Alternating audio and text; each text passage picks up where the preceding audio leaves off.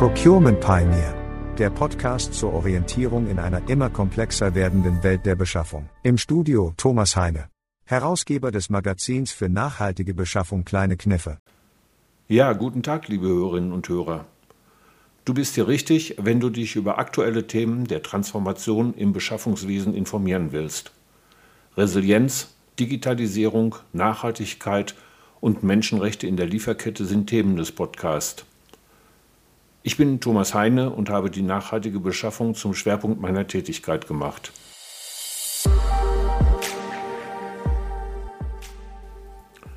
Ich freue mich, heute zusammen mit Professor Ronald Bogaschewski Antworten auf die Frage zu erarbeiten, warum die nachhaltige öffentliche Beschaffung eine besondere Verantwortung hat. Wir haben uns vor fünf Jahren kennengelernt und uns eint die Überzeugung, dass es keine Alternative zu einer nachhaltigen öffentlichen Beschaffung gibt. Wir haben deshalb gemeinsam vor einem Jahr die Initiative aktiv für eine nachhaltige öffentliche Beschaffung ins Leben gerufen, um die Diskussion darüber heraus aus der Expertenecke ins Licht der Öffentlichkeit zu bringen.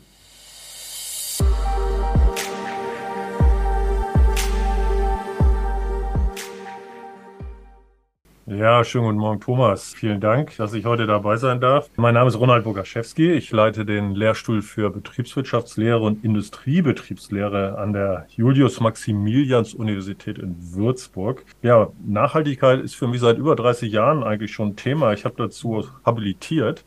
Ich beschäftige mich auch schon ein bisschen länger noch über das Thema Beschaffung, Einkauf, Supply Chain Management. Was auch damit zusammenhängt, dass ich 20 Jahre mal Vorstand beim Deutschen Einkäuferverband sein durfte. Und wir haben vor gut zehn Jahren äh, das Verwaltungs- und Beschaffernetzwerk gegründet, das immerhin mittlerweile 25.000 Mitglieder hat. Und da ist das Thema Nachhaltigkeit ganz aktiv äh, dabei und natürlich sehr, sehr wichtig für viele, neben ganzer Menge anderen Themen, über die wir vielleicht heute reden werden. Und das Thema Nachhaltigkeit in der öffentlichen Hand oder überhaupt im öffentlichen Sektor ist natürlich mindestens genauso wichtig wie in der Privatwirtschaft und wie auch im Privatleben. Und ich denke, da können wir gemeinsam eine ganze Menge nach vorne bringen. Go.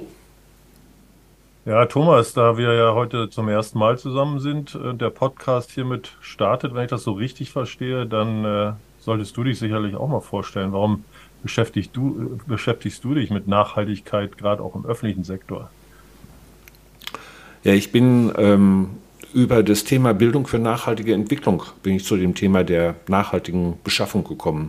Das hat zunächst mal bei den Kirchen angefangen, die gesagt hatten, sie hätten einen Bedarf, darüber zu kommunizieren, wie Nachhaltigkeit in der äh, kirchlichen Beschaffung, in der Beschaffung von äh, Wohlfahrtsverbinden funktioniert. Und da bin ich dann auf die Idee gekommen, das Magazin für nachhaltige, öffentliche, für nachhaltige Beschaffung rauszubringen. Das hat sich sehr schnell dazu entwickelt, dass es neben diesem Magazin, dem ökumenischen Magazin, ein kommunales Magazin herausgegeben habe und dann zunächst, äh, zum Schluss auch noch das betriebliche Magazin für nachhaltige Beschaffung, sodass ich jetzt letztendlich die Stimmen aus diesen drei Sektoren zusammenfasse Ronald, warum hat die öffentliche Beschaffung so einen Vorbildcharakter? Sie sollte einen Vorbildcharakter haben oder sie hat das Potenzial dazu. Sie hat es ja noch nicht.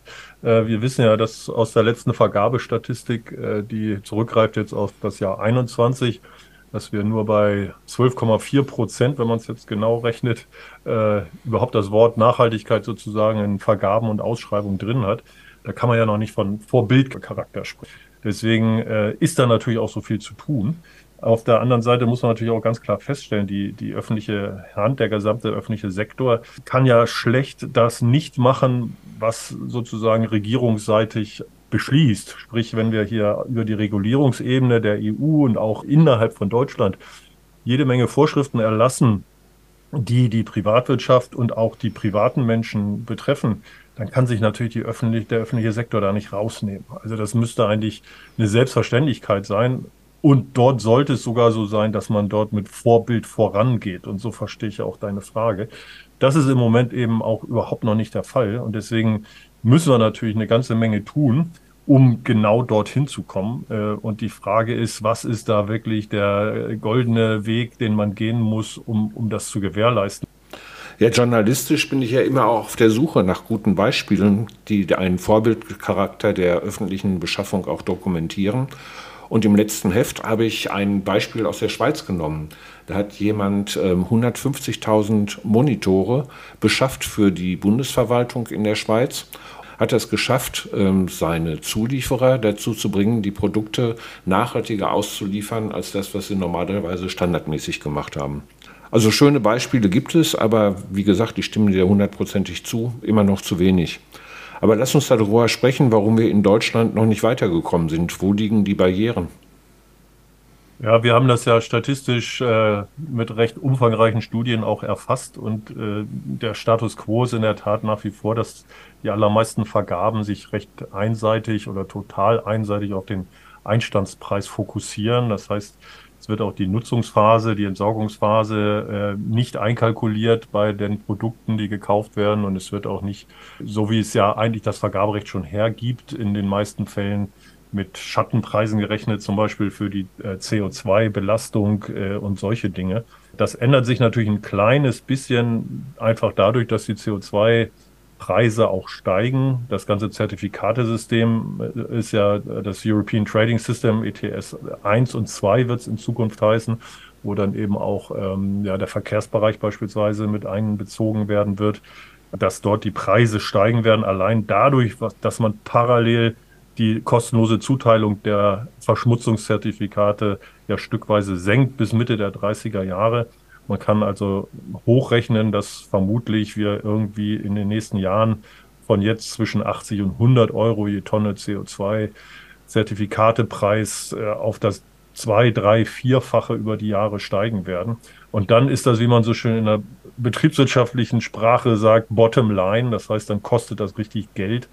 Dann wird auch dieser Einstandspreis-Nachteil vielleicht besonders ökologischer Produkte oder auch sozial vorbildlicher Produkte bisschen nivelliert. Das wird aber vermutlich nicht reichen. Also äh, ich denke, einmal dauert es zu lange, viel zu lange, zweitens wird dieser CO2-Effekt auch nicht ausreichend sein. Aus verschiedenen Gründen. Einmal kann man das sozusagen technisch nicht komplett machen, diese sogenannten externen Effekte zu internalisieren, also dass es auf den Preis umgelegt wird, was wir sonst der Gesellschaft aufbürden. Das funktioniert nie komplett, aber es muss mit passieren, damit auch man das im Portemonnaie sieht. Die andere Sache, die halt sehr, sehr wichtig ist, ist der Vorbildcharakter auch dadurch entsteht, dass auch Städte, Kommunen, die gerade da noch sehr weit zurückhinken gegenüber zum Beispiel in den Ländern, die, der Bund liegt irgendwo da in der Mitte bei der nachhaltigen Beschaffung, dass dort eine Überzeugung da ist und ein Willen da ist, strategisch sozusagen ein, ein Dienst an der Bevölkerung zu erbringen. Und dieser Dienst heißt nicht nur, möglichst viele Güter möglichst billig einzukaufen, sondern das Gemeinwohl möglichst gut zu steigern. Und dazu gehört eben auch sicherzustellen, dass man eine intakte Umwelt hat. Ja, und wenn man das als seinen Auftrag sieht, dann kommt es nicht nur auf eine Kostenminimierung an, sozusagen beim Einstandspreis, sondern dass am Ende die Qualität der Leistung passt. Und damit sind die Bürger dann auch zufriedener. Und das ist ein Transformationsprozess, der wirklich sehr, sehr anspruchsvoll ist.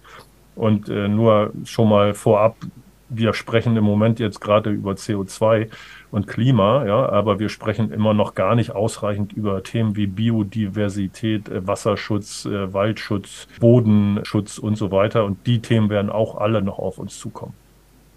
Ja, also das glaube ich auch. Und am Horizont zeichnet sich das ja schon ab. Der Deutsche Bankenverband hat übrigens gerade eine Studie herausgegeben, wie Biodiversität ähm, auch in die Arbeit der Banken mit einfließen wird. Ich möchte das Ganze vielleicht nochmal ergänzen. Der Bundesrechnungshof hat an die Bundesregierung einen Report geschrieben zur nachhaltigen öffentlichen Beschaffung und hat da einen sehr tiefen Einblick im Februar des letzten Jahres veröffentlicht, wo er auch die Hemmnisse nochmal aufgezeigt hat. Da sind wir dann eigentlich auch schon bei dem Thema Kommunikation und Qualifikation. Und welche Möglichkeiten können wir denn einbringen? Also erstmal volle Zustimmung zu dem, was du gesagt hast und auch aus dem äh, Bericht des Bundesrechnungshofs zitiert hast. Äh, wir haben ja diese Hemmnisse in ähnlicher Weise festgestellt. Wie gesagt, es fehlt häufig äh, an der Führungsfunktion, die dort strategisch sagt, ja, wir wollen das. Wir wollen sozusagen eine nachhaltige Kommune beispielsweise werden. Und das gibt natürlich den Menschen, die dann die Arbeit machen äh, im Beschaffungsbereich, aber auch die Bedarfstragenden, die ihre Bedarfe definieren, eine Handlungssicherheit, das so zu machen, dass es in die richtige Richtung geht und nicht nur in die Richtung, es darf aber nicht zu viel kosten oder wir haben ein bestimmtes Budget. Also wir brauchen auf der einen Seite, und da, da ist die öffentliche Hand natürlich schon viel schlechter aufgestellt, Ne? Also Einkauf und Supply Chain Management, wie man das ja neudeutsch sagt, ist eine Kernfunktion mittlerweile in modernen Unternehmen, wo sehr, sehr viele Leute, die sehr, sehr gut bezahlt werden, in hoher Anzahl arbeiten und da sehr, sehr viele Dinge machen, die im öffentlichen Einkauf überhaupt nicht verankert sind weil man immer dachte, das gibt das Vergaberecht nicht her. Also ich rede vor allen Dingen über das Thema Beschaffungsmarktanalyse. Was gibt's da überhaupt an Produkten? Was sind eigentlich die besten Produkte für uns? Welche Lieferanten können die eigentlich liefern? Wie gut und zuverlässig und nachhaltig sind denn diese Lieferanten? Wenn ich das alles nicht mache und es in eine ja, Leistungsbeschreibung in eine Ausschreibung reinschreibe und dann mal gucken, gucke, wer da so anbietet. Also wenn das unsere Unternehmen machen würden, wären die zu großer Zahl einfach weltweit überhaupt nicht mehr wettbewerbsfähig. Ja, also die, die, die Lieferanten sind die wertschöpfenden Faktoren der Unternehmen bei unserer Wertschöpfungstiefe, die wir so haben, und man holt sich weltweit die besten Lieferanten zusammen. Und das müssen wir natürlich, wir müssen dieses Know-how natürlich auch da reinbringen, weil das darf man durchaus auch im Rahmen des Vergaberechts sich zu informieren, was gibt's da draußen eigentlich. Und natürlich muss man in dem Zusammenhang ganz intensiv digitale Hilfsmittel einsetzen. Sonst schafft man das einfach von der Truppe her, vom Team her überhaupt nicht. Sowohl bei der Beschaffungsmarktforschung, äh, um sich anzuschauen, was gibt es, aber auch dann die Prozesse selber, eine Ausschreibung zu machen, auch da mit entsprechenden Nachhaltigkeitskriterien das Ganze zu hinterlegen. Das muss sozusagen massiv digital gestützt sein. Da gibt's heute tolle Sachen. Ich nenne nur mal ChatGPT als Schnittstelle, die das Ganze sehr einfach machen kann. Das gibt es alles schon, das funktioniert auch schon. Äh, und man kann hier auf einem sehr, sehr hohen Niveau äh, gleich einsteigen. Alles diese Dinge muss man diesen Menschen das natürlich kommunizieren, was es da schon gibt. Das heißt, man braucht ein Qualifikationsprogramm, um äh, die modernsten Möglichkeiten auch darzustellen, die auch wirtschaftlich sind, aber die auch eben eine ökologische und soziale Nachhaltigkeit ermöglichen.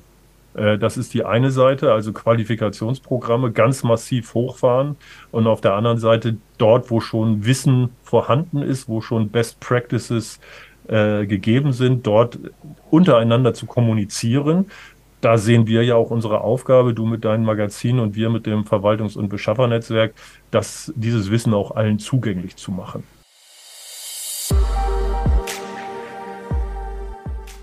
Du hast ja seit 2008 hast du das Verwaltungs- und Beschaffernetzwerk gegründet. Könntest du da vielleicht mal etwas zu sagen? Ja, das Verwaltungs- und Beschaffernetzwerk, kurz vubn.de. Wir haben da mittlerweile knapp 25.000 Menschen, die im öffentlichen Sektor tätig sind. Das ist nicht rein nachhaltigkeitsbezogen, auch nicht rein vergabebezogen, sondern es soll eine Hilfestellung sein für die Menschen, die in diesen Bereichen tätig sind, damit sie eben Wissen auch teilen und austauschen können. Der Hauptzweck ist tatsächlich Wissensaustausch und das funktioniert auch projekt- und bedarfsbezogen extrem gut. Das ist also ein großer Hilfspool für jeden, der sich vor komplizierten Fragen nicht fürchtet innerhalb der Beschaffung, der alleine nicht unbedingt weiterkommt oder seine Meinung auch überprüfen will und da dann letztendlich auch die Chancen der Digitalisierung nutzt.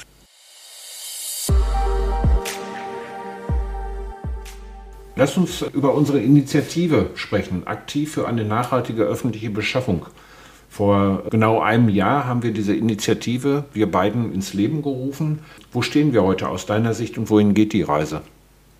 Ja, erstmal muss man sagen, dass ich bin begeistert, wie gut das gelaufen ist. Und äh, es ist uns, glaube ich, gemeinsam und da auch vielen Dank an dich, weil du bist eigentlich der geistige Vater der Aktion, dass es, dass wir da sehr, sehr großen Zulauf gehabt haben.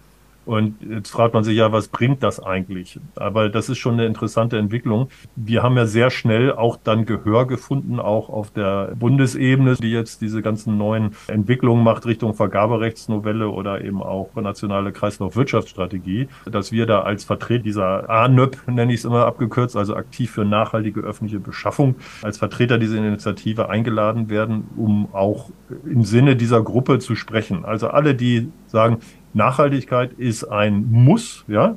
Also wir, wir wollen alle eine enkelsichere Zukunft. Wir wollen alle unseren Planeten retten und das, dazu muss die öffentliche Hand beitragen. Und wenn ich das auch so sehe, dann gebe ich sozusagen äh, meine Stimme dieser Aktion mehr muss man ja eigentlich erstmal nicht machen, aber es gibt natürlich auch einen Kern äh, von diesen Menschen, die uns beigetreten sind und es wächst ja auch ständig weiter, die dann sagen, ja, und ich möchte mich auch committen, ich möchte auch was machen. Und ich, ich habe ja auch Erfahrung äh, in dem Bereich, ich kann also auch inhaltlich beitragen, zum Beispiel das Team, was diese Vergaberechtsnovelle wir haben ja da knapp 30 Seiten abgeliefert, was man da besser machen kann, äh, die da sich auch engagieren, die auch mit auf Tagungsveranstaltungen auftreten, die auch bei der Kreislaufwirtschaftsstrategie dabei sind, die das auch tragen in ihre Communities vor Ort hinein. Ja, und ich glaube, das ist so ein, so ein Prozess, ja, man kann nicht immer nur warten, ja, wenn, wenn die Regierung nicht ein neues Gesetz macht, machen wir erstmal gar nichts,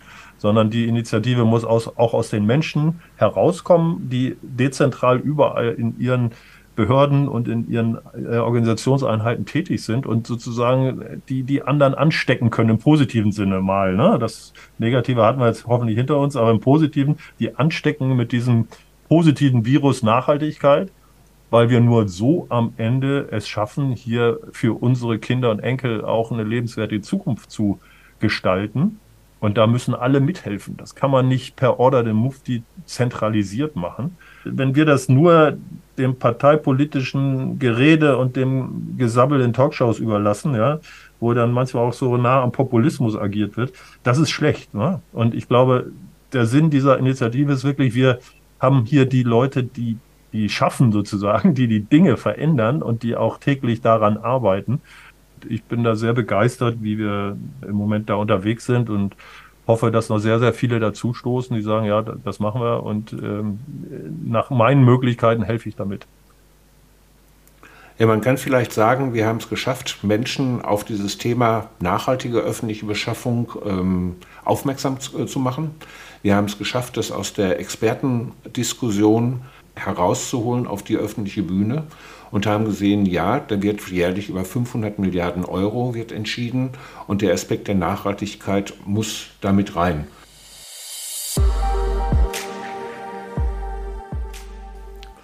Vielen Dank für Ihr Interesse. Ich wünsche Ihnen einen energiereichen Tag. Bleiben Sie mir gewogen und freuen Sie sich mit mir auf den nächsten Podcast zum Thema nachhaltige IT-Beschaffung, der Mitte März erscheinen wird.